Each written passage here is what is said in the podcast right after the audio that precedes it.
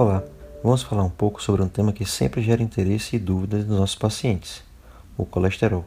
A primeira coisa que precisamos saber é que o colesterol nem sempre é o vilão da história.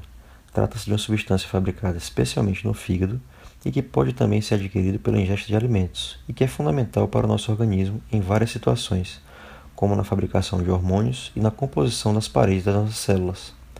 Então, para que a preocupação em ficar medindo os níveis de colesterol no sangue de tempos em tempos? O grande problema é que o excesso de colesterol pode, ao longo dos anos, formar placas entre as camadas das artérias, dificultando a circulação de sangue.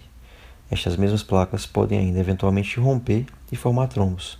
Se o trombo obstruir uma artéria que irriga o cérebro, temos o AVC. Se irriga o coração, temos o infarto. O que é pior é que geralmente o colesterol alto não dá sintomas.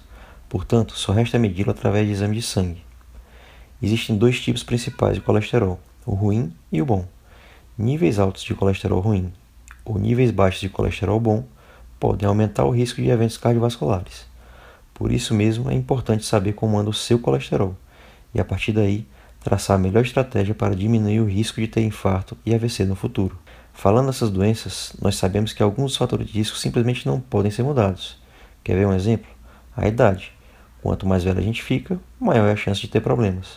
Outra coisa é a genética. Se uma pessoa tem uma história familiar muito importante, o pai infartou no ovo, o irmão, o risco é maior mesmo, infelizmente. Agora, a boa notícia é que no caso específico do colesterol, o seu controle é perfeitamente possível e isso diminui consideravelmente o seu risco de infarto e AVC. Em relação ao tratamento, as primeiras providências são manter sempre uma rotina de atividade física e se alimentar de maneira adequada, assuntos já abordados em outros conteúdos no nosso site. Algumas pessoas, mesmo fazendo tudo isso, precisam de ajuda de remédios que combatem o colesterol ruim e ajudam a conseguir níveis considerados seguros pelo seu médico. Lembre que é muito importante contar com uma equipe multiprofissional, como por exemplo, nutricionista e educador físico.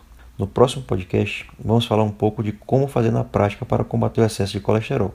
Eu sou o Dr. Lucas Cronenberger para o cardiodf.com.br.